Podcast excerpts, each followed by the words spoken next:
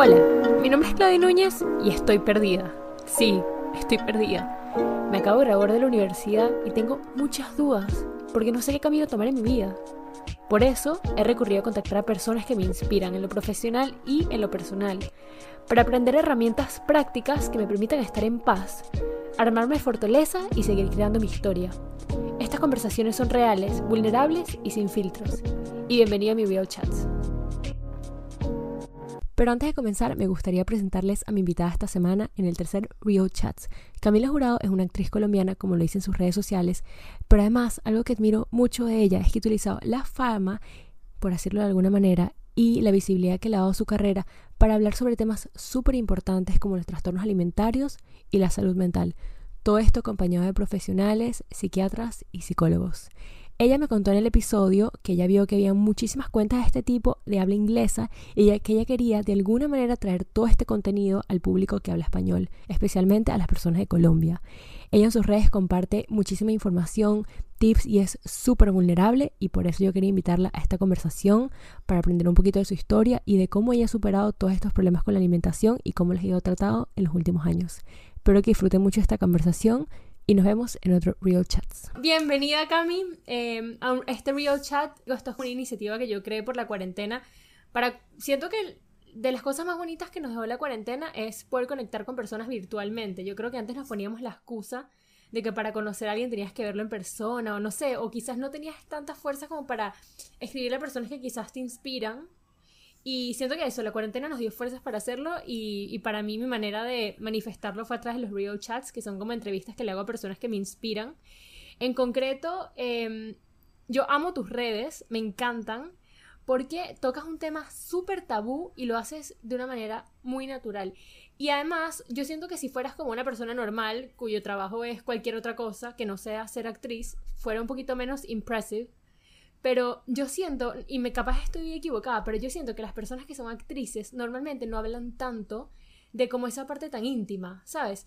Eh, yo de hecho estaba researching para, para esta conversación, estaba viendo como Instagrams de, de, actrices que a mí me encantan y yo decía, esas personas en verdad no hablan de sus luchas o de sus batallas o de los problemas que tienen y yo siento que tú eres como dos personas, la, la Camila actriz y también eres como que la que es súper abierta, tiene como su personal, o sea, eres como que te conocen por ti y tienes una voz propia, que siento que las actrices por lo general no la tienen. Quizás eso puede ser algo bueno o algo malo para tu trabajo, pero yo creo que es súper bueno para las personas que te seguimos y estoy segura que siendo tan abierta, estás ayudando a muchísimas personas. No, pues Clau, primero que todo, gracias por invitarme. Para mí es un honor hacer parte de este tipo de cosas porque sé que esos proyectos propios significan mucho para uno y pueden aportarle mucho a más personas. Entonces, de verdad, me hace muy feliz ser parte de.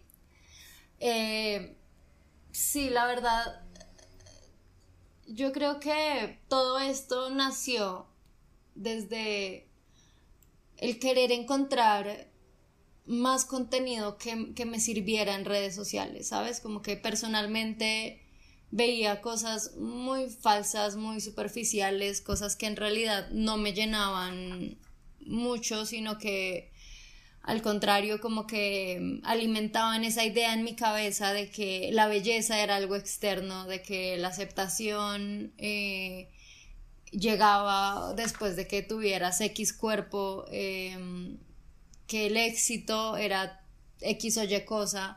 Y no, en realidad siento que, que la vida mm, es, yo creo que un poquito mucho más sencilla em, y que me encantaría o que me hubiera encantado, digamos que crecer un poquito viendo ese tipo de cosas o, o en este momento meterme a Instagram y encontrar cosas así. Y, y como que empecé a limpiar mi Instagram de esas cosas que a mí no, no me aportaban, no me funcionaban mucho y empecé a, mm, a seguir cuentas como de valor y me di cuenta que muchas eran cuentas como americanas o pues que su idioma era inglés. Y yo soy muy consciente de que saber inglés en mi país es un privilegio, es un privilegio que no muchos tienen, no muchas personas tienen. Y lo mismo, el, digamos que el tratar un trastorno alimenticio, el tratar enfermedades mentales también es un privilegio porque clases bajas es, o media bajas, muchas veces es no, no hay para esto, eh, necesitamos hacer para el mercado, entonces usted simplemente madure y supérelo y ya. Entonces yo decía, fue pucha, si me molesta tanto, digamos, algo que, que, que, que sean como excluidas ciertas personas de tener em, cosas que obviamente les aporten, pues yo entiendo que hay muchas personas que no tienen acceso a un celular o lo que sea, pero hay muchas que sí, muchas niñas, muchos niños, muchos jóvenes que se meten a redes sociales y, y, eso es lo que consumen y no hablan con sus papás, sino que buscan por internet. Entonces siento que es muy valioso eh, aprovechar, digamos que esta visibilidad que me da mi carrera, porque siento que eso es como el trampolín, pues, para que más gente me conozca, porque mucha gente me conoce de las novelas que me ha visto, de las series. Em, entonces, pues si, si tengo esa visibilidad, usarlo para, para lo que yo creo es, está bien y no simplemente como poner fotos mías y ya, como que entiendo que hay muchas personas que quieren hacer eso y lo, o sea, y, lo respeto porque eso depende de cada uno, pero para mí sí es muy importante como eh, como apropiarme de esa responsabilidad que uno tiene de que personas te estén escuchando, sea una, dos, tres, cuatro, sí. doscientos mil. No, y de hecho yo estaba hablando eh, el martes con mi, el lunes, ayer, con mi terapeuta, y estamos hablando sobre como el fin de la vida, o para, ¿sabes? ¿Para qué queremos vivir? Y al final todos queremos como acumular riqueza, sea monetaria, sea eh, éxito laboral, sea muchos amigos, lo que sea, pero ¿de qué nos sirve todo eso si no es para compartirlo, sabes? Y me encanta que tú seas tan valiente para agarrar como todo eso que tú has con la visibilidad que te ha dado tu carrera, básicamente, y transformarla en una herramienta para ayudar a otras personas. Lo que tú dices es totalmente cierto. Yo ojalá hubiera crecido con tantas cuentas body positive. Yo siento que esto es algo súper reciente, pero nosotros somos más o menos contemporáneas y yo creo que las dos crecimos viendo estos típicos cuerpos perfectos en las redes y nos hacían, a mí me hacían sentir súper mal. Yo toda la vida viví bastante traumatizada con todos estos temas y estoy súper feliz de que hayan personas como tú que tengan la valentía de mostrar su vulnerabilidad, de exponerse a críticas, de exponerse a lo que las personas cercanas a ellas puedan sentir, porque obviamente, o sea, o puedan pensar, obviamente, la gente piensa que no, cuando alguien se mete en una cuenta de Instagram piensa que ay, a ellos no les importa, pero claro que te importa lo que piensen tus amigos, lo que piense tu familia, eso siempre importa, pero tú has visto más allá de eso y, ¿sabes? Te has enseñado en redes la manera que lo estás haciendo y me encanta me encanta. Y bueno, vamos a hablar un poquito sobre tu vida. Eh, tú me estás, yo antes de esta conversación te pedí que me mandaras casi que un podcast contándome un poquito sobre ti. Me contaste que, que naciste y creciste en Bogotá, o sea, aparte de que te fuiste a estudiar en Nueva York, básicamente estuviste todo, has estado toda tu vida en Bogotá. Eh, esto es un tema así como por curiosidad. Nunca me imaginé que me ibas a comentar que tú fuiste eh, de inseminación in vitro. eso me, dije como, wow, qué, raro que lo comente, porque quizás muchas personas que son inseminación no, no es algo que le resuena. Yo solamente esto por curiosidad te quería preguntar como, ¿sabes cuál es la lectura que tú le tomas a eso? ¿Por qué te, porque, o sea, es algo que te resuena con lo que tú vives? Porque como lo comentaste dije, hmm". Mucho, sí, o sea, y no había caído en cuenta que tal vez para la gente es rara como que uno diga eso cuando se presenta, eh, pero es básicamente en resumen que mis papás duraron muchos años tratando de tener hijos. Hicieron mil procesos, eh, mi mamá pasó por un montón, bueno, mi mamá y mi papá pasaron por, por un montón de procesos médicos donde eh, era casi que imposible tener hijos. Wow. pasaron por muchas terminadas, muchas reconciliaciones, hasta que entre ellos. En un viaje. Terminas y reconciliaciones entre ellos. Sí, claro. Eh, hasta que, no sé, ellos fueron a, México, eh, como un viaje de, trabajo o algo así. Y terminaron por cosas de la vida en la Virgen de Guadalupe y, y, pues eh, uno cuando va, creo que por primera vez a conocer a una Virgen puede pedir un deseo o algo así. No sé si, si, si está en lo correcto. Y entonces, eh, como que mis papás, cada uno pidió su deseo y cuando estaban en el taxi, eh, mi papá creo que le dijo como, como, Claudia, perdón, yo no pedí por un hijo, eh, pedí por, por lo que sea mejor para los dos, o sea, pedí por, por tranquilidad, por, por aceptar que tal vez este no es el camino que, pues, que, que la vida nos tiene. Mi mamá me dijo, como, como así? Yo pedí lo mismo, pues, o sea, llevan tantos años cansados de tantos como intentos y que nada. Y mamá, pues sí, yo la verdad pedí aceptación, aceptación de que, pues, tal vez la vida nos tiene, no sé, otro, otro, camino a nosotros, otro plan. Y llegaron acá, se encontraron con una persona como que no veían hace mucho tiempo, que estaba en el mismo proceso, que no podía tener hijos y lo encontraron con un niño y mi mamá le dijo, ay, adoptaste y él ya no, no, al fin pude tenerlo, eh, fue inseminación artificial, no sé qué. Entonces, pues mi mamá fue y empezó a tratar, mi papá como, ah, fue pucha, pero ya habíamos dicho que íbamos a, a, parar por lo menos, o...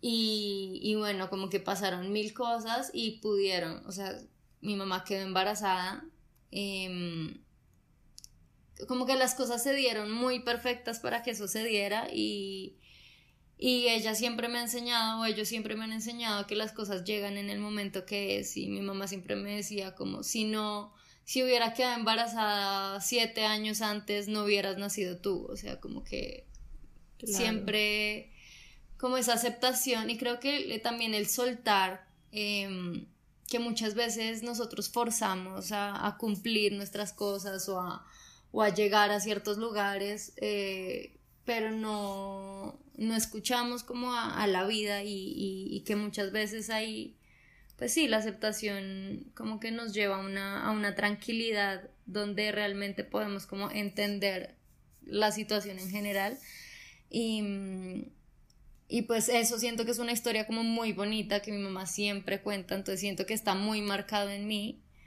y que yo siempre he estado como rodeada de, de amor, entonces como que eso lo veo como un acto de amor súper bonito. Wow, sí, nunca pensé que iba a ser una historia tan profunda. Yo más bien decía, me da un poquito de miedo preguntarle esto, pero sí me llamó mucho la atención que lo hayas comentado y dije, no me puedo quedar con las ganas. Pero es cierto, esto de, yo creo que aprender a dejar que la vida fluya y que el momento que sea, dejar que el momento sea el indicado, no intentar siempre forzar las cosas. Yo, por ejemplo, soy una persona que me encanta controlarlo todo, soy súper trabajadora, como que siempre lo tengo todo organizado y entonces me cuesta mucho distinguir qué tipo de cosas puedo planificar, que son las cosas del trabajo, las cosas de mi carrera y todo ese tipo de cosas, y cuáles son las cosas que yo tengo que soltar. Y yo en eso me paso la vida luchando, porque hay muchas cosas personales que yo quiero como impulsar, hacer que sucedan, y realmente no puedo, porque no solo dependen de mí. Entonces, qué lindo haber nacido con esa lección. Sí, no, y mira que es, es muy chistoso porque yo en realidad, o sea, mi mamá es una persona muy controladora, yo soy una persona muy controladora, pero que con el tiempo he aprendido a soltar y, creo que es más como en confiar que, que uno está haciendo las cosas bien, cuando mi tolerancia al fracaso era mínima, mínima, porque yo siempre estaba pendiente, era en lograr, como en lograr esto, luego lograr esto. Entonces, siempre como que, listo, ya tengo el apartamento, entonces ahora, pero no, entonces ahora quiero el carro, entonces me pasaba, o sea, es, un ejemplo. Em, entonces ya estoy estudiando en Nueva York, pero no, ahora quiero hacer una película, pero entonces quiero hacer una, pero entonces quiero hacer esto. Y no me disfrutaba como todo lo que estaba viviendo y estaba frustrada todo el tiempo porque no llegaba a lo que yo quería que llegara. Em, empecé como a... es, que es, confiar, ¿sabes? Es como cerrar los ojos y, tirarte y decir como, pues si sale, si, si sale, sale, ¿sabes? Obviamente trabajar por lo que uno quiere, pero pues el resultado siempre hay dos opciones, que salga o que no salga, o hay mil opciones más, entonces em, como que siento que eso da una, como una habilidad para adaptarse también a las situaciones. Eh, ahora hablando sobre tu profesión y, y como cuando comenzaste, te quería preguntar, porque además en el, en el voice note también me comentaste que tú vienes de una familia, o sea, eres hija única, eh, pero que eras muy cercana a tus primas, que una es médico y otra es ingeniera astronauta. O astro... Aeronáutica. Aeronáutica, perdón. Y yo decía, ingeniero astronauta, eso no existe. Eh, aeronáutica. Y, o sea, vienes de una familia de personas muy trabajadoras, muy competitivas, eh, muy estudiosas, obviamente muy inteligentes. Em, y obviamente tú también eres una persona súper inteligente y súper trabajadora por todo lo que has logrado, pero más hacia el lado creativo. ¿No? Entonces, eh, no, te, o sea, te quería preguntar cómo, cómo, cómo creciste teniendo más como esa vena creativa de querer hacer, de querer expresarte, en qué momento te diste cuenta que, que esto era lo tuyo, si tus papás te apoyaron, y bueno, estas son muchas preguntas, pero ¿y cómo comenzaste? Lo que yo también te comentaba, mis papás son una es banquera, o sea, mi mamá trabaja en bancos y mi papá es contador. Entonces, pero independiente de eso, o sea, independientemente de eso, eh, mi mamá siempre era como de esas mamás que te meten a cursos de X, a Y, de patinaje, de voleibol, de no sé qué. Y eh, en una de esas clases me metió a clase de teatro. Yo era una niña como muy tímida, digamos, como me costaba mucho expresar cómo me estaba sintiendo, como que simplemente me ponía a llorar y ya, como que esa era mi forma de expresar, pero nunca lograba como poner en palabras qué era lo que me estaba pasando, cómo era lo que me estaba sintiendo. Em, cuando empecé a estudiar en teatro, me empecé a dar cuenta como de un lado de mí que no conocía, como facetas de mí que no conocía y no sabía que estaba permitir, permitido ser esa Camila. Entonces, era muy valioso encontrar como estos espacios donde me sentía además súper incómoda, porque como te digo, yo era muy tímida, entonces esa incomodidad de encontrarte contigo, de escuchar tu voz, de que otras personas escuchen tu voz, era como, como que me daba mucho susto, pero sabía que tenía que estar ahí. Em, y siento que a través como de muchos personajes y y de como ese juego a, pararte y a ponerte en, los zapatos de los demás, me empecé a volver mucho más humana, como más consciente de, de, de, de, lo que está como detrás de cada persona. Obviamente cuando chiquita pues no era tan así, como que era muy inconsciente lo que estaba aprendiendo, pero, pero creo que empecé a tener como crecimientos personales muy, muy fuertes y algo, algo me quedaba de ahí que me hacía volver y volver, porque en realidad era, era incómodo a veces, o sea, me daba mucho miedo em, encontrar como como esos espacios donde me estaba dando, mirando a la cara tan fuertemente, pero pues algo me, me hizo quedarme ahí, en realidad no, no sé qué fue. ¿A qué edad empezaste con las clases de actuación? Pues creo que por ahí en cuando tenía 8, 9 años, más o menos. Las primeras eran como como academias donde básicamente te quitas la pena y haces como juegos con tus amigos y eso, porque pues era muy chiquita. Ya después, como a los 10 años, sí, me sí estuve en una academia que acá se llama, pues era de Rubén Di Pietro que ahí sí hacíamos obras, montaje y yo tenía mi propio personaje y analizábamos el texto. Eh, yo era la más pequeña del grupo, o sea, como que todos eran de 15 para arriba, 16 para arriba y yo pues era la chiquita pues. ¿Y, en qué momento eh, este hobby que te hacía sentir bien, o sea, que sentías como que estabas haciendo lo correcto se empezó a convertir en una profesión? ¿O empezaste a hacer cosas más serias como eh, propagandas, castings, eh, obras de teatro, el videoclip que me estabas comentando. ¿Cómo fue toda esa trayectoria? Bueno, obras de teatro, como te digo, como desde los 10 años o 11, no me acuerdo. No, yo creo que 10 años, em, que ya tenía como mi propio personaje, eran obras súper largas, que eran precisamente ahí en la academia, pero pues con invitados, o sea, todo. Em, empecé ahí. Luego, desde ahí empezamos a hacer, empecé a hacer como castings. Me acuerdo mucho que había una película que iban a hacer Colombia-México en coproducción con México y yo había quedado en uno de los personajes, pero al final la película no se hizo. Pero ese como que, claro, ahí como que aprendí un poquito o empecé a aprender lo que es este mundo, ¿sabes? Como que hay momentos donde te van a decir que no todo el tiempo. Y no depende simplemente de si hiciste bien tu casting o lo hiciste mal, son muchos otros factores. Digamos que sí me dio muy, muy duro, pero pues nada, me estaba preparando para todo lo que venía. Hice un video musical también ahí chiquita, que ese sí no lo ha visto nadie. es muy viejo. Pero me dijiste que está en em, YouTube. Sí, ese está en YouTube. Así que se puede conseguir. Sí, sí, sí, sí, algo ahorita, ahorita lo busco y te lo mando. Y, y no, en realidad yo pasé, o sea, pasé de hobby a hacer mi carrera porque pues yo no sabía que podía hacer una carrera, porque pues obviamente a uno desde chiquito le meten en la cabeza y más pues en familia de, de ingenieros, de contadores, pues que eso es un hobby, eso es algo que tú haces solamente los sábados, en el, entre semana estudias en el colegio y los sábados sí vas y haces tu teatro. Claro. Como yo era la más chiquita del grupo, cuando como que fui, eh, tuvimos una conversación con, con, los del grupo de teatro y una de ellas me preguntó, ¿cómo ven? ¿Y, tú qué quieres ser cuando grande? Y yo, no, pues eh, no sé qué quiero ser, pero estoy muy segura de que pues la actuación va a ser mi hobby número uno. Y fue como, pero pues tú sabes que esto puede ser una carrera también, ¿no? O sea, como si lo dejas de hobby, puede que ni siquiera tengas tiempo para hacerlo. O sea, claro. te vas a, a meter tanto en tu carrera que lo vas a olvidar. Entonces, realmente, ¿qué quieres hacer? Y yo, como así que esto puede ser una carrera? No, pues ya llamé a mis papás o ese día que llegué al apartamento, como ya sé qué voy a hacer, yo voy a ser actriz, a mí ya me dijeron que hay gente que vive de esto, entonces, pues nada, yo voy a ser actriz y desde ahí, pues obviamente no me pudieron sacar la idea de la cabeza.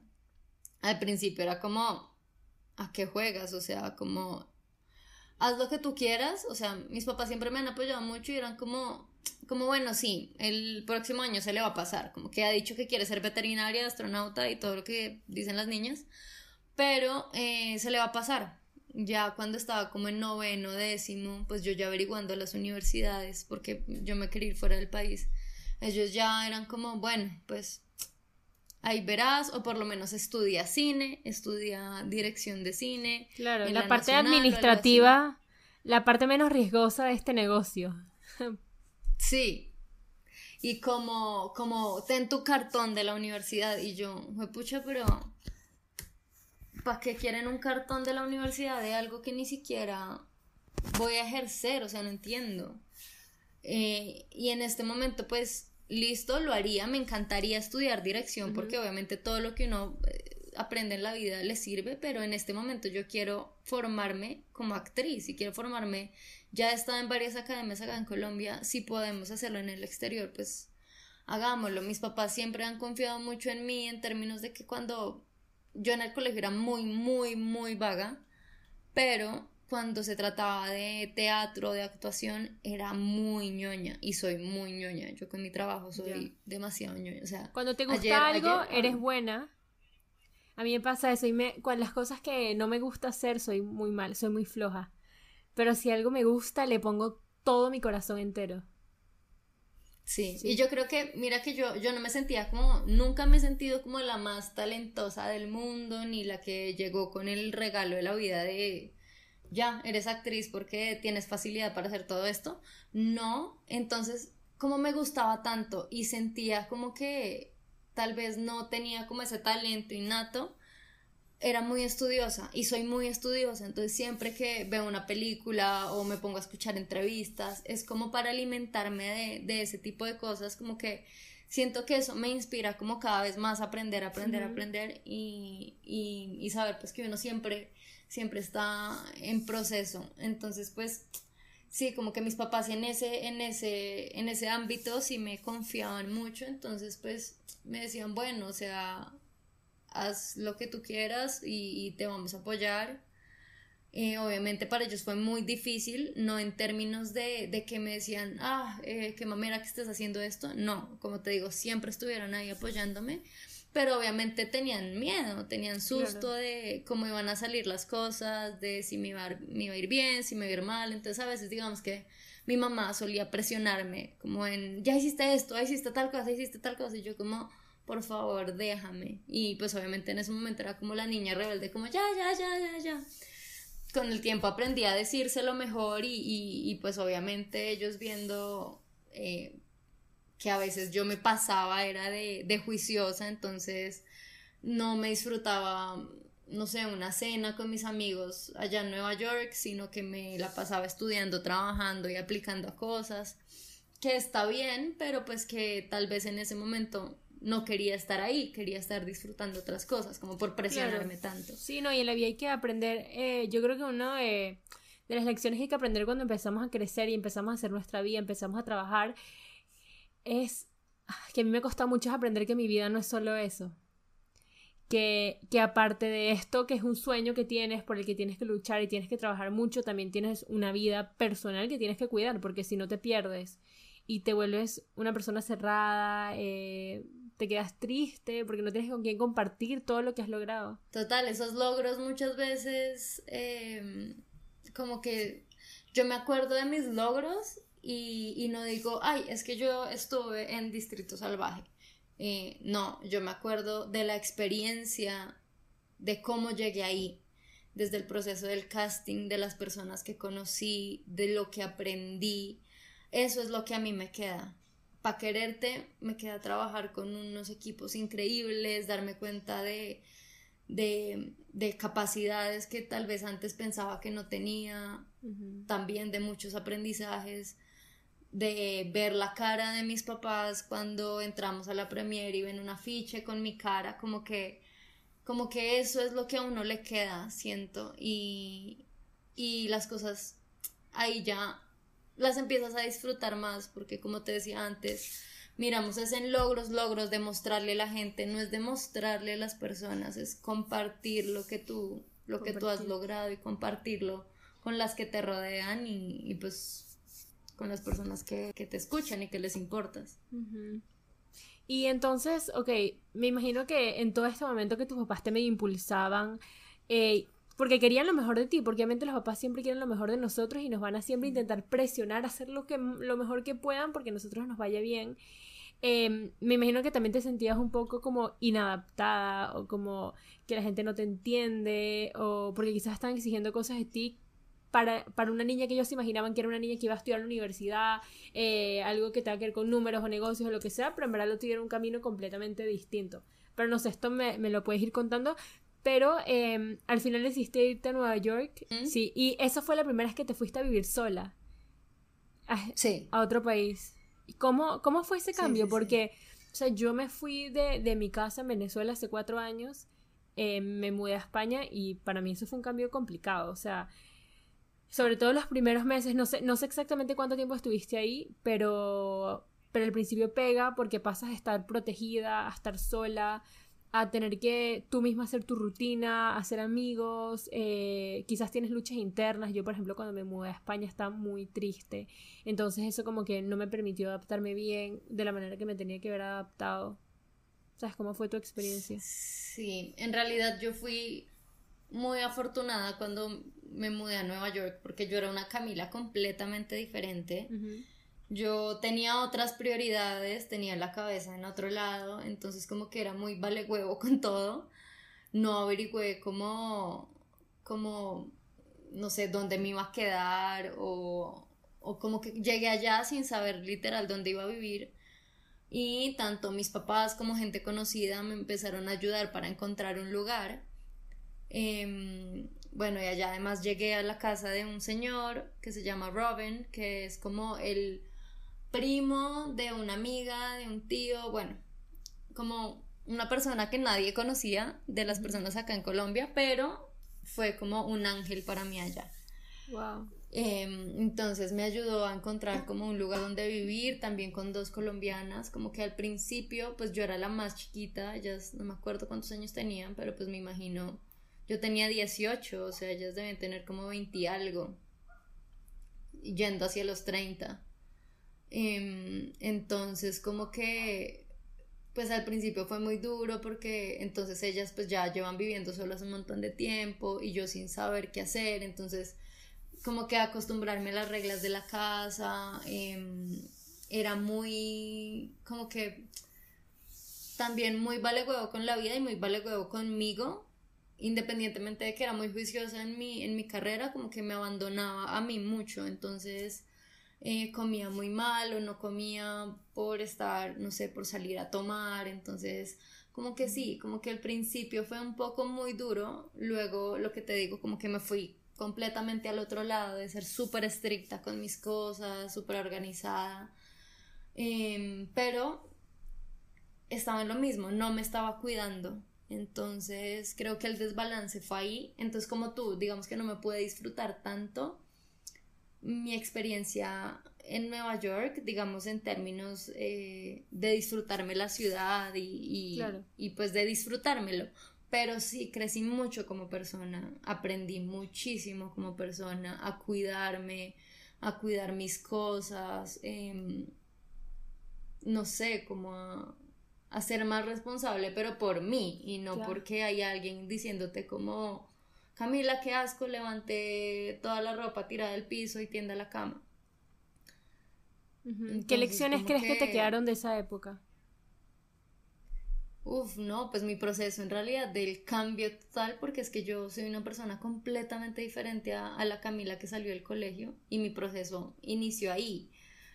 Em, desde el cambiar, cambiar como la perspectiva que yo tenía de mi carrera, del por qué estaba haciendo lo que estaba haciendo, de escogí ser actriz porque quiero que me reconozcan el ser actriz, porque quiero que mm, me reconozcan eh, en las pantallas gigantes y que digan, ay, sí, esta, o porque en realidad amo lo que hago, porque en realidad saco mucho provecho de ahí, saco, eh, no sé, también como el promover el arte con personas que tal vez han estado muy alejadas de, de esa parte tan humana del ser humano. Eh, entonces, como que me empecé a dar cuenta ahí, y de, de los no, y de, de ponerme a mí primero, porque yo me tuve que devolver de Nueva York precisamente por mi trastorno alimenticio, porque estaba muy mal de salud, entonces tuve que abandonar, digamos, ese, esa idea de que la actriz que triunfa en Nueva York a devolverse a Colombia porque tiene que cuidarse porque está enferma. Em, entonces creo que fue de las primeras veces que me puse a mí por encima de todo, de todo, de todo, de todo. Entonces me quedan muchas cosas buenas de allá. Y, eh, o sea, ¿tu trastorno alimenticio sientes que se comenzó estando en Estados Unidos o, o es algo que ya venías arrastrando desde Colombia? Pues yo encontré como una salida muy fácil en, los trastornos alimenticios. Yo creo que desde chiquita, digo salida fácil, no porque sea fácil, sino porque siempre va a ser una forma de, evadir la realidad. como el problema real, ajá, la realidad total. Entonces yo encontré eso desde muy chiquita. Mm, se había ido, o sea, como que había mutado y simplemente lo había reemplazado con salidas, con el trago, con mis parejas, entonces como que como que creo que pasó de una cosa a otra que era básicamente pues que ha sido básicamente lo mismo, como el dejarme a mí de últimas. Ya. El olvidarme pues de mí. Y, y entonces hablando sobre tu trastorno alimenticio, ¿En qué, ¿En qué momento sientes que, que comenzaste a tener una relación poco saludable, que sientes que lo detonó? Era, no sé, yo estaba pensando que quizás como eres una persona eh, como menos superficial, eh, una persona como más reflectiva, que le gusta hacer como que las cosas que sienten, quizás creciendo y, viendo a todo el mundo ser igual, no sé, esto, esto es una teoría loca, pero eh, quizás viendo que todo el mundo tenía que ser igual y tú sintiéndote un poco desconforme, como que desconforme, siempre tenías esa... No, ¿sabes? Como no sentías que terminabas de encajar em, y, y, y, siempre quisiste, quisiste encajar, pero en verdad no, no, no encajabas, porque siempre ha sido distinta. No sé, esto es una teoría que yo estaba pensando quizás antes de que habláramos, pero quería saber qué piensas que te empezó a detonar tu trastorno ¿Cómo comenzó y en qué momento? Eh, sí, yo creo que eh, físicamente, o sea, con mi aspecto, yo desde chiquita como que tenía muchos conflictos, creo que como muchas personas, mm, sobre todo porque era muy diferente, digamos, a mis amigas o, algo así. Después, lo que te digo, como que sentía una sensación de control que me...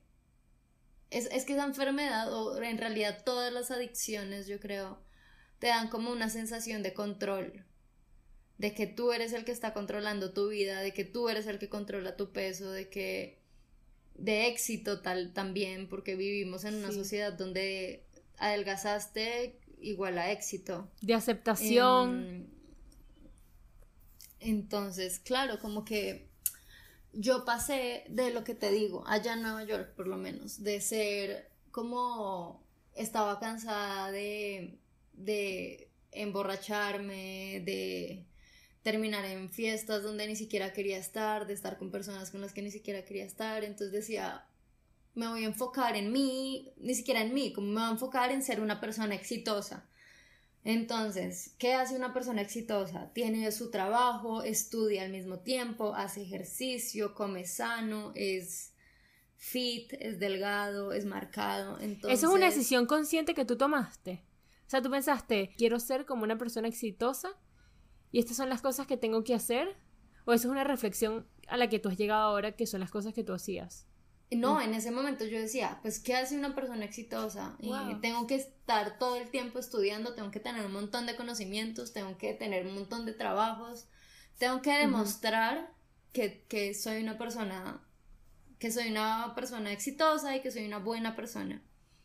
Eh, y obviamente porque no, no, no lo empecé a hacer desde sanar como todos esos huequitos que tal vez tenía, como todas esas inseguridades que tenía, que eran las que me hacían eh, hacer todo lo que hacía de salir y enloquecerme, sino cambiar de esto a otra cosa que supuestamente, entre comillas, es mucho más sana, pero que siento que eso puede llegar a ser también muy peligroso, porque entonces es más fácil esconder en una persona que se la pasa metida en el gimnasio y solo come verduras que, no sé, una persona que se adicta al alcohol.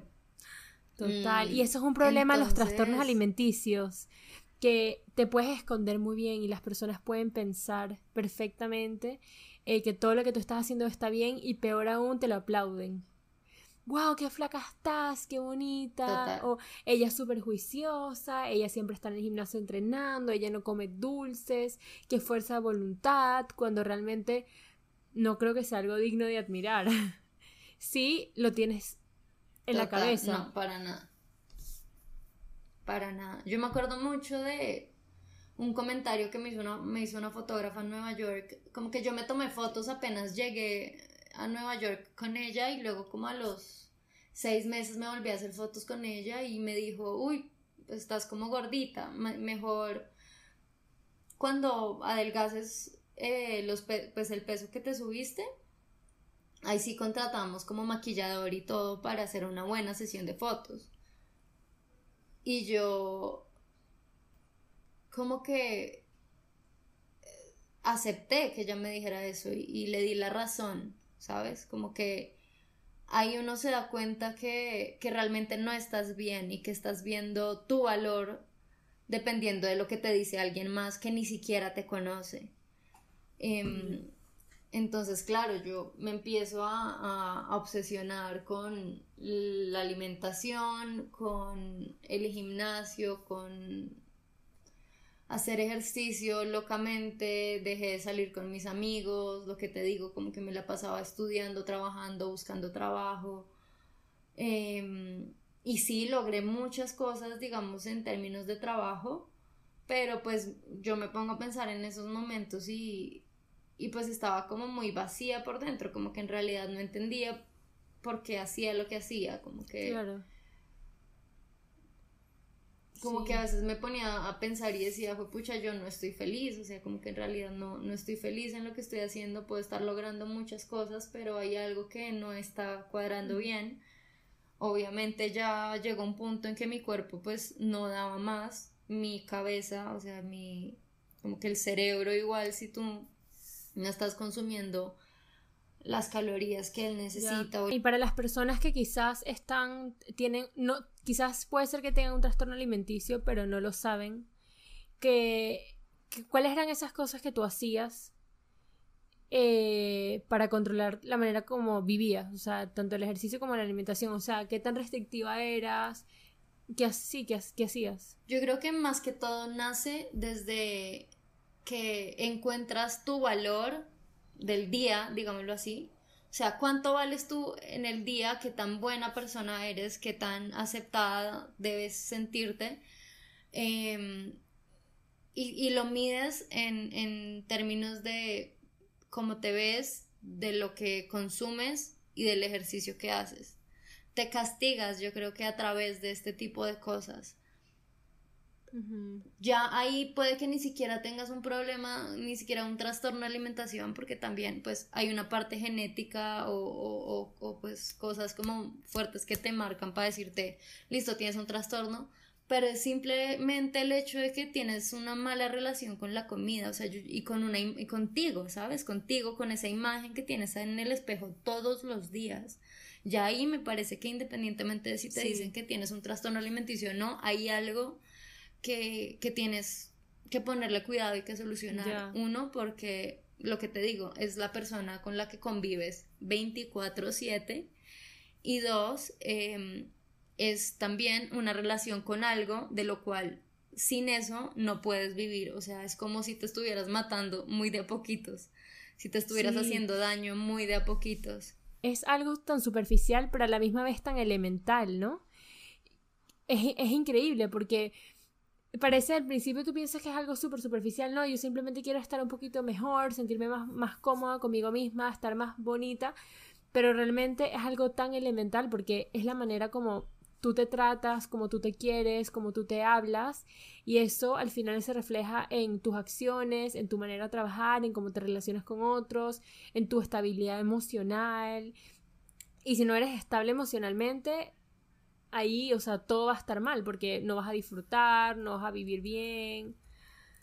Eh, de verdad que eh, eh, el, tema del, es que se refleja en todo. Sí.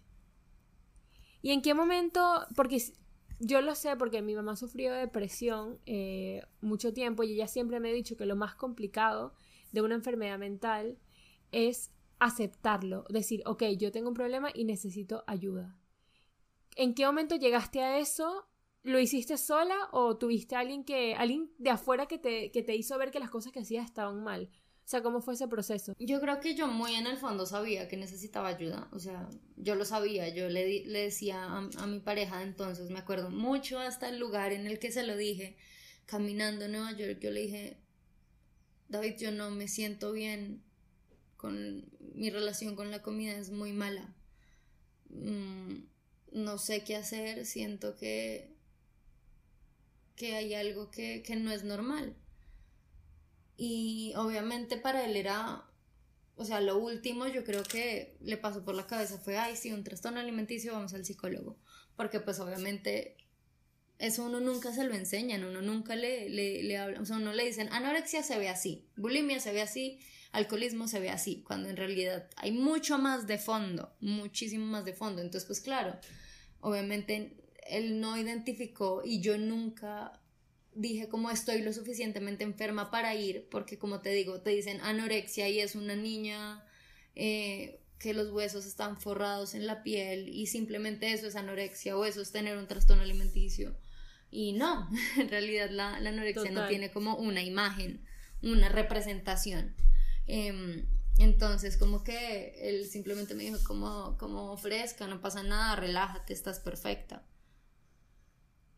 Y a mí ya me dio pena simplemente por el hecho de pedir ayuda y que me dijeran, no, la o sea, ¿de qué estás hablando? No, no sé, de qué, no, no te entiendo. No necesitas ayuda de nada, simplemente ten paciencia o esto se va a solucionar o todo, esto, todo va a estar bien. Eh, yo averiguaba por centros de ayuda allá en Nueva York porque es que yo me sentaba a ver a la gente comer, o sea, yo disfrutaba sentar y ver a la gente, obviamente no disfrutaba, pero, pero veía a la gente comer, obviamente tenía pues tenía unas acciones que no eran normales, no, eso no... Y la forma en la que me sentía, sabía que no era, no me sentía yo, ya estaba completamente desaparecida de quién era Camila, entonces pues yo ya sabía que, que necesitaba pedir ayuda, pero lo que te digo, como, como nunca, nunca pensé que, que estaba lo suficientemente enferma. Cuando yo llego de, de Nueva York a Colombia a unas vacaciones, yo pedí, fue cita con, con la nutricionista, porque sentía que, que, ella tal vez me podía ayudar. Eh, y ella pues obviamente me remitió a psicólogo y a psiquiatra.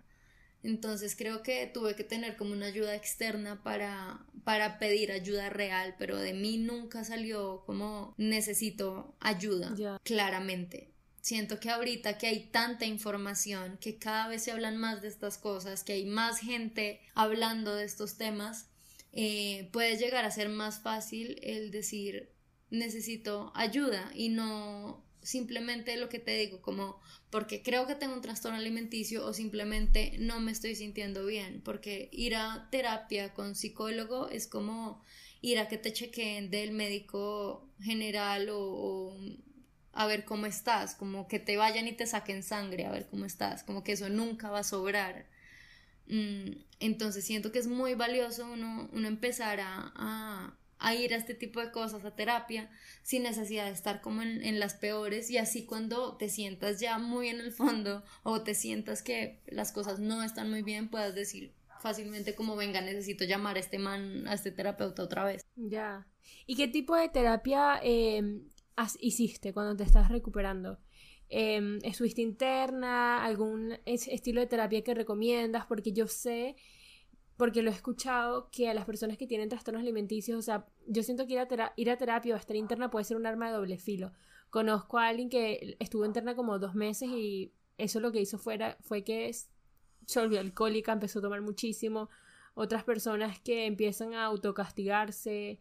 Eh, o sea, depende de la terapia en la que caigas, porque realmente no es una, no es una decisión libre, no es que tú tienes todo el conocimiento en las manos como para decir, esta es la manera como me quiero tratar, esto es lo que me va a funcionar, no, realmente cuando estás ahí, estás en un hueco, no sabes qué hacer y intentas tocar todas las puertas o la gente te empuja que empieces a tocar todas las puertas posibles hasta que das con alguien que te ayuda. ¿Cuál fue esa terapia que a ti te sientes que te ayudó, que te, que te sanó, que te empezó a, a dar paz, te impulsó a amarte? Pues mira, yo empecé en realidad no fue una terapia en sí, como que yo empecé en, algo, en una terapia casi que interna, iba casi que todos los días, em, que tenía psicólogo, psiquiatra y nutricionista. Algo que, que no entiendo en este momento de mi vida por qué lo hacen y es que em, nos hacía empezar todos los días. Yo cuando decidí, cuando decidí sanarme, decidí mandar la báscula a la mierda. Yo en este momento no tengo ni idea cuánto peso, porque es que me di cuenta que es que mi enfermedad o mi trastorno o mi lo que sea no dependía de una báscula. O sea, no una báscula o un número no me iba a decir si estaba mejor o estaba peor. Em, porque no venía de eso, no venía de simplemente cuánto pesara, sino de lo que estaba pasando internamente conmigo. Y eso como que me choqueaba un poco. Al principio fue muy bueno porque me daban o sentía que me daban el permiso de comer. Como que allá te ponían tus platos del almuerzo, entonces pues no te dejaban pararte hasta que terminaras. Mm, entonces como que al principio era como un agradecimiento de, pues pucha, me están dando el permiso de comer porque... Que tú no te lo habías dado por tanto tiempo. Y es como, obviamente estaba muerta él, obvio, estaba muerta del hambre, como así. Y, y ya después como que, listo, me sacaron y simplemente tenía terapia por fuera pero en mi cabeza entendí que como ya estaba subida de peso a un peso un poco más normal, que ni siquiera era mi peso sano, sí. Em, ya, ya pues simplemente era consulta externa. Entonces como que yo dije, ah, entonces claro, como es el peso, entonces me importa un culo, yo sigo haciendo lo que a mí se me da la gana em, y estoy igual simplemente que con unos, unos kilos de más. Entonces por eso es que a mí no me gusta como encasillarme en solo como anorexia, bulimia, no sé qué, porque siento que al final termina siendo como una mezcolanza de todo, porque al fin y al cabo es restringir para castigarte. Em, y eso obviamente el cuerpo te manda a tener a veces atracones, porque obviamente está muerto el hambre y lo llevas privando de muchas cosas, independientemente del peso que uno tenga.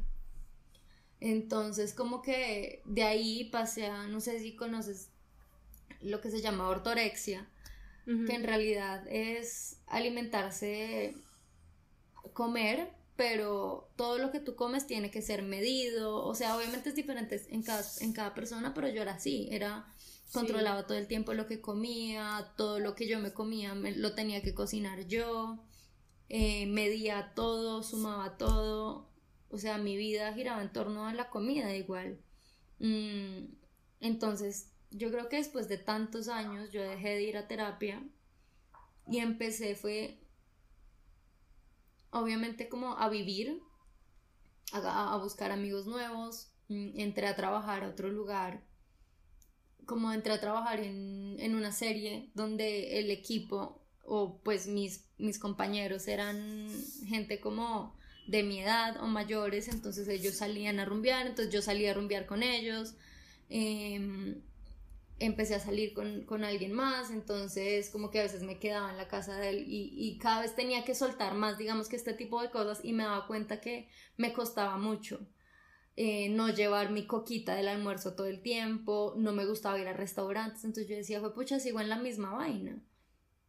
Entonces dije, si en realidad no es, o sea, el problema no es la comida, el problema no es qué tan delgada esté, porque es que nunca va a ser suficiente para mí el problema va mucho más allá. Y empecé a ver eh, unos videos de una psicóloga que se llama Tabata Farah, algo así, y Kayla, ella no es psicóloga, pero pues trabaja con personas. Eh, Kayla, que en YouTube es Damn the Diets, y empecé a entender que, que sí, que evidentemente mi problema no era la comida, mi problema no era cómo me veía, sino iba mucho más allá. Y me empecé a dar cuenta de que yo ponía como primer cosa lo que dijeran las demás personas, la vida de los demás. Y, y de últimas yo, y no me cuidaba, y, y de últimas era como que yo era como como que pasaba muy por encima mío en todo y obviamente eso también se demostraba en la comida y veía mi valor era en ese número, en ese número que decía ahí la báscula. Total. Entonces em, decidí pues soltar, no sé si conoces eh, lo que es all in, que ahorita... Sí, sí, lo, sí. Básicamente comer al hambre. Sí lo he visto. Dije, ya he intentado todo, ya he intentado absolutamente todo y nada me ha funcionado. Entonces, pues no puedo seguir haciendo lo mismo y esperar algo diferente. Entonces, voy a intentar esto. Esperemos funcione, eh, porque de verdad estoy mamada de vivir así. Y empecé a hacerlo.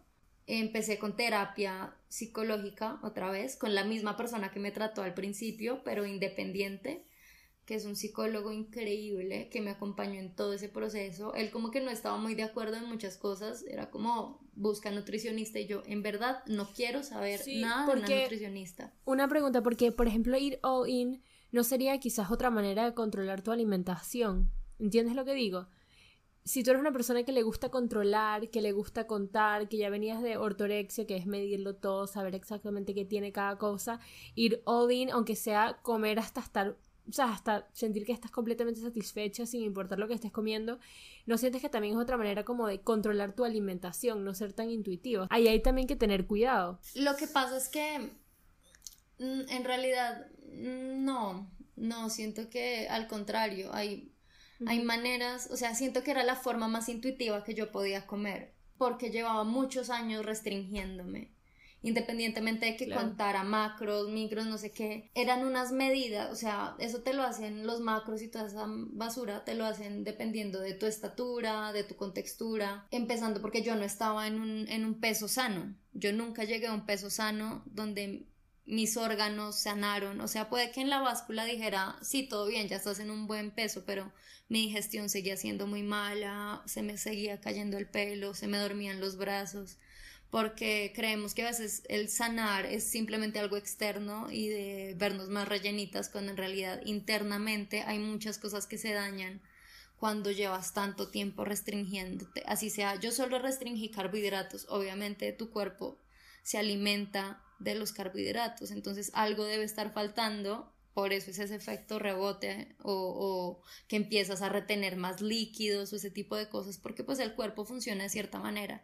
Al principio tenía un hambre increíble que llegaba a comer, lo que te digo, 7000 calorías al día, muerta del susto. Eh, los primeros días no me sentía satisfecha, como que simplemente en verdad era como, en realidad no, o sea, como que ya no, me tengo que dormir y no, y no quiero más. Em, y con el tiempo se empezó a bajar ese apetito, cosa que yo no creía posible. Porque para mí lo grave de un atracón no es el atracón en sí, es lo que tú haces después del atracón.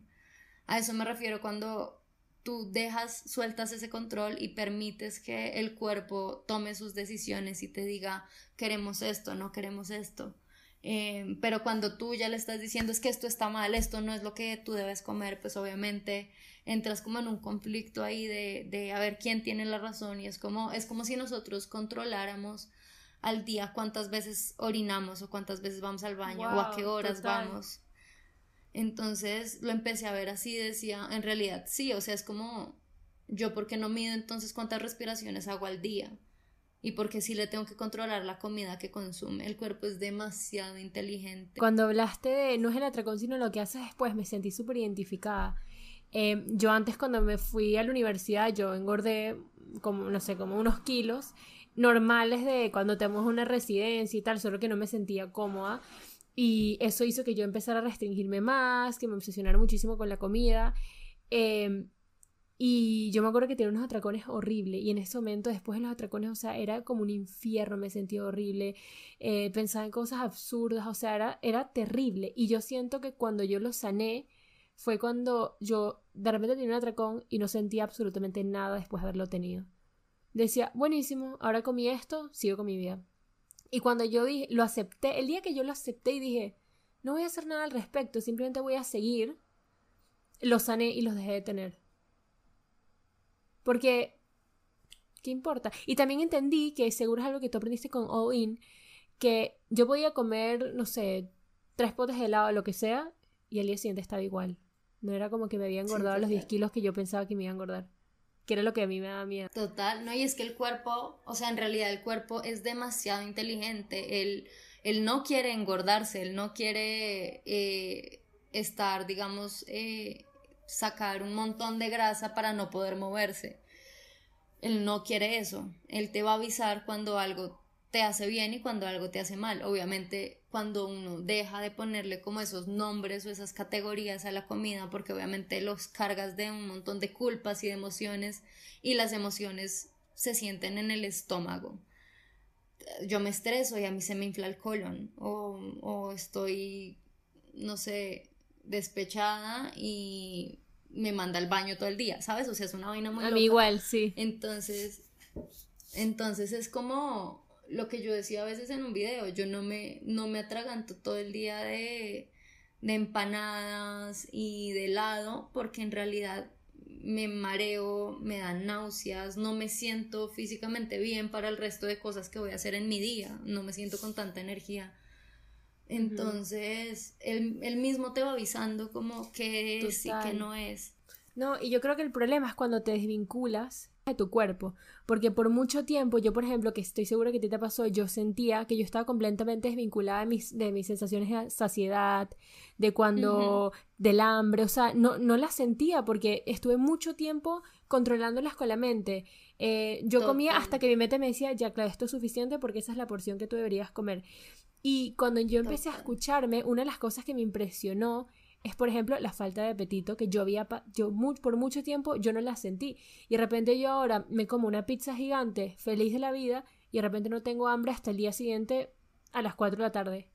Porque mi cuerpo es tan sabio que me dice, claro, ya has comido, o sea, como que has comido suficiente, estamos bien. Ya, ya no quiero más, ya no queremos más. Exacto, pero es que el cuerpo es tan sabio y hay que aprender a escucharlo. Total, y eso, y eso pasa mucho, eso pasa demasiado, que uno se, o sea, a uno, uno no entiende como en qué momento tengo hambre, porque además ahora te dicen que es que siempre es ansiedad, entonces uno ya empieza a decir, ay no, es ansiedad, y es como, men, puede ser hambre, o sea, no pasa nada que te, que te dé hambre a las 11 de la noche. Tu día cambia tanto, hay días donde te mueves un montón, donde otros días donde no, días donde, donde tal vez ayer comí muy poquito, entonces yo hoy tengo mucha hambre, pero no caigo en cuenta de eso y es como me empiezo a juzgar por tener tanta hambre y es como, o sea, tu hambre de hoy o lo que te pasa hoy es el resultado de muchas cosas que vienen de atrás. Mm, entonces sí, es, es un poco raro cómo nos desconectamos. Pero te quiero, te quiero preguntar, Cami, ¿cómo fue todo ese tema de las redes? ¿En qué momento tú dijiste, ok, yo puedo ayudar y debo ayudar, es mi deber, porque mi carrera me ha dado esta plataforma? ¿Cómo conseguiste la valentía? ¿Con qué miedos te enfrentaste? ¿Y, cómo, y cómo lo has vivido? Yo creo que sobre todo eh, al principio lo que y lo que todavía más me importa y lo que más me importaba en ese momento es estar acompañado de, un profesional, ¿sabes? Como que yo puedo hablar obviamente desde, desde mi experiencia y todo, pero pues también eh, ser responsable y, estar como con personas que, que vean la, como, como las cosas más en general porque obviamente cada caso es, diferente. Entonces me alié con una psiquiatra que se llama Jimena Mayorga, que es una dura, y empezamos a hacer cosas juntas. Entonces digamos que yo no me lancé sola. Yo empecé, digamos, como a poner imágenes mías y tal vez como el escrito, como el caption de abajo, como que escribía cosas muy profundas, pero, pero lo hacía muy para mí, como que en realidad la gente lo leía y tal vez no entendía a qué me refería o, o no sabía cómo porque yo decía ese tipo de cosas, pero ya cuando empecé con Jimena, como que simplemente me ponía a mí de ejemplo para dar un mensaje. Entonces digamos que el mensaje era lo más importante. Ya después empecé a entender que, que, estaba exponiendo obviamente cosas mías, mm, pero como siempre lo vi como, o pues últimamente lo aprendí a ver como algo que hace parte de mí, lo que tú decías ahorita de, mi carrera. Yo no soy la actriz, yo soy Camila Jurado, que su profesión es ser actriz, como también es hija, como también es novia, como también es medio hermana. Entonces vi que eso era una parte de mí, que, o sea, algo que hizo parte de mi vida, que hace parte de la vida de muchas más personas. Entonces, em, como que, sí, como que lo, lo vi como algo que que podía ayudar mediante a, lo que les compartía con otras personas que como hablamos al principio de la entrevista no tienen pues la posibilidad de de llegar a, este tipo de información. Ya, y yo creo que mi experiencia con Instagram, uno cuando quiere ayudar a otros, no sé cómo, pero siempre logra sanar. No sé si te, te ha pasado. Sí, total. A mí eso Totalmente. me mucho. Total, es que yo, yo simplemente, yo empecé con esto en, mi posición de sané algo que, que, llevaba controlando mi vida por tanto tiempo, pero, pero ha sido un recordatorio increíble y ha sido como un fuerte de, de por favor no te devuelvas a donde no quieres estar.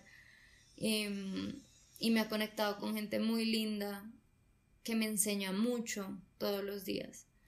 Entonces, sí, ha sido súper, súper lindo como este proyecto y, las personas a las que he llegado y que han llegado pues a mi vida. Ya. Y Cami, ¿qué le dirías a la tú de cuando comenzaste con todo esto que te estabas regresando a Colombia antes de conseguir la terapia adecuada? ¿Qué, qué te dirías? No, qué fresca. qué fresca que que todo va a estar muy bien y, que de verdad el camino es muy bonito. Muy duro, pero, pero muy bonito. Sí. ¿Y qué planes futuros tienes para la Camila actriz? Y siento que la cuarentena también te ha hecho. Eh, yo vi uno de tus videos en YouTube donde estabas comentando eh, cómo, cómo organizas tu día y compartías cómo organizas tu agenda para tu Camila personal, en tu Camila de redes, la Camila que es Camila y actriz. ¿Qué planes futuros tienes para todos estos proyectos y, cómo te ves? bueno, mira que pasó algo muy raro y yo normalmente en todos los, como todos los fin de año, siempre planeo qué quiero hacer en, el año. Y precisamente el año pasado fue un, yo creo que el mejor año de mi vida. Y en ese, ese 31 de diciembre dije, no sé por qué tenía una sensación rara y yo dije, no tengo nada para el próximo año, en realidad siento mucha incertidumbre, no tengo ni idea qué va a pasar, entonces pues nada, estar preparada para lo que llegue. Y pues así lo he recibido, o sea, como que este año ha sido sorpresa, sorpresa, sorpresa, sorpresa. Digamos que actoralmente seguir haciendo casting, seguir preparándome como actriz.